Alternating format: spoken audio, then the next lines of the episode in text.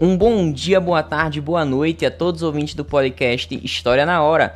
E hoje nesse episódio vamos falar sobre iluminismo, revoluções burguesas e também as características do antigo regime, a economia desse período e como tais fatores, tais valores vão fazer com que essa revolução intelectual entre em ascensão. Mas aí, meu caro ouvinte, tá preparado para saber quais transformações foram essas, já que a gente sabe que após um período de transição do Renascimento, acontecia uma série ininterrupta de modificações que iam avançando cada vez mais, consolidando assim o fim de uma era e o início de outra.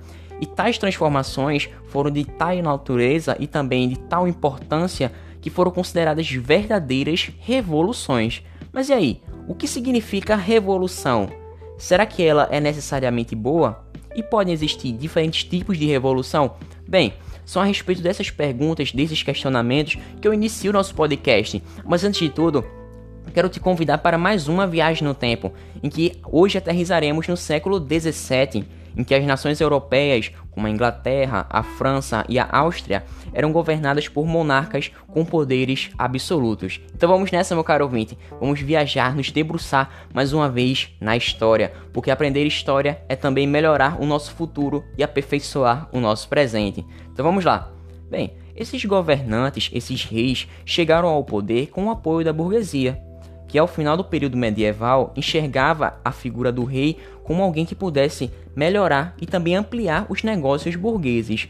E esses governos adotaram um sistema administrativo eficiente, unificando moedas e impostos. Além disso, centralizavam os poderes políticos em si, intervindo em tudo o que eles podiam.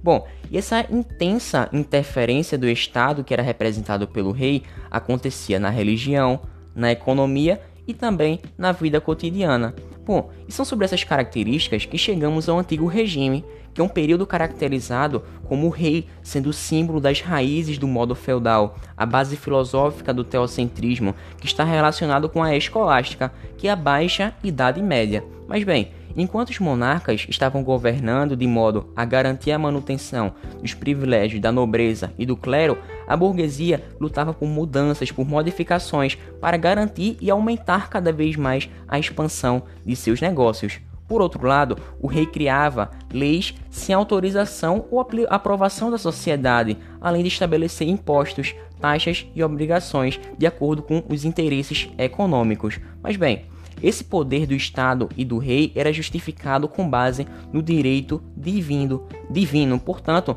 não poderia ser nada contestado pelo restante da sociedade. E tal direito divino também se aplicava ao âmbito social, que era marcado por uma sociedade de estamentos, ordens, sendo rígida e com baixa mobilidade. E se essa sociedade foi criada por Deus, ninguém poderia macular.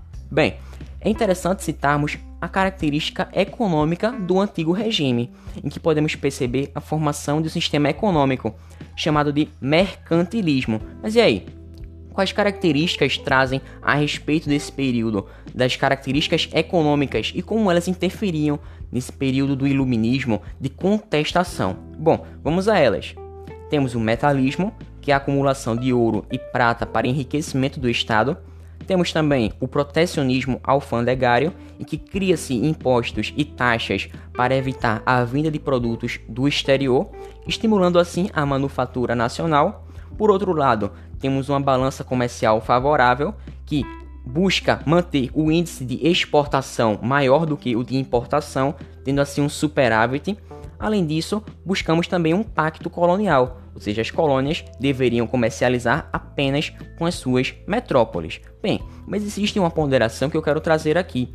Mesmo no período do mercantilismo, ainda existia uma economia agrícola, expansões marítimas e comerciais que eram financiadas pelo rei.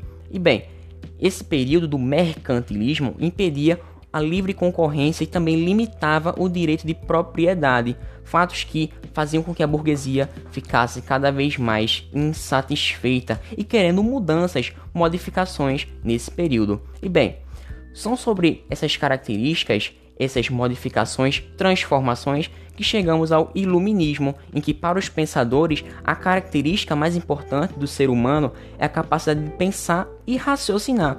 Desse modo, eles defendiam que somente o conhecimento poderia iluminar, trazer luz aos caminhos da humanidade. E tal momento filosófico se desenvolveu durante grande parte do século XVIII, influenciou as sociedades europeias e também americanas, sendo chamado assim o século das luzes, trazendo uma revolução intelectual. Mas bem, como tudo, tudo tem um início, precisamos falar dos precursores desse iluminismo, que são alguns pensadores do século XVII, que podem ser considerados os precursores, já que eles defendiam justamente essa crença na razão e também na ciência. Eu dou destaque a três deles: René Descartes, que nasceu em 1596 e morreu em 1650, que era filósofo e matemático, ficou conhecido assim como o pai da filosofia moderna, defendendo a ideia de que somente a razão poderia produzir um conhecimento verdadeiro. E é dele a frase: cogito ergo sum, ou seja, penso, logo existo. Ele critica assim justamente esse período em que a gente não pode acreditar em tudo, mas sim duvidar, buscar de fato se aquele conhecimento é verdadeiro ou não. Bem, outro precursor é justamente Isaac Newton, que nasceu em 1650 e morreu em 1690, sendo filósofo e físico responsável pela elaboração da teoria da gravitação universal clássica.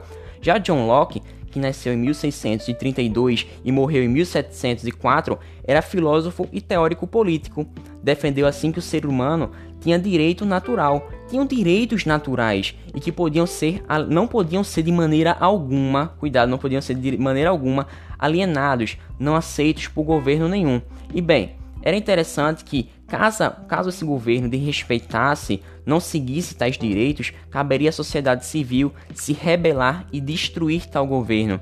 E dessa forma podemos perceber uma crítica ao poder excessivo da igreja, crítica ao autoritarismo dos reis e privilégios por parte do clero e também por parte da nobreza, já que a gente sabe que tanto o clero quanto a nobreza não pagavam impostos, mas mesmo assim estavam presentes em alta ênfase na sociedade. Bem, porém o iluminismo tem características centrais e esse pensamento foi bastante diverso, influenciados por processos políticos em diferentes partes da Europa e também da América. Mas vamos a essas características. A primeira delas, a valorização da razão, que era considerada o mais importante instrumento para o conhecimento. Depois, valorizamos o questionamento, a investigação e também a experiência, além da crença em leis naturais que regem o comportamento humano, a sociedade e também o mundo, além de acreditarmos no direito dos indivíduos à vida, à liberdade e à posse de bens materiais, e também a crítica ao absolutismo, ao mercantilismo e também aos privilégios da nobreza e também do clero. Ademais, temos a defesa da liberdade e da igualdade de todos perante a lei. E para finalizarmos, uma crítica à Igreja Católica, embora não se excluísse a crença em Deus. Cuidado nisso, hein? Não se exclui a crença em Deus, porém eles haviam criticado justamente esse poder excessivo da Igreja. E bem, meu caro ouvinte, eu fico por aqui com esse podcast inicial sobre o iluminismo. Ainda vamos trazer as características de cada pensador iluminista e como eles também influenciaram o período em que eles viviam e também os períodos posteriores. E eu fico por aqui, até uma próxima, fiquem com Deus, valeu, falou!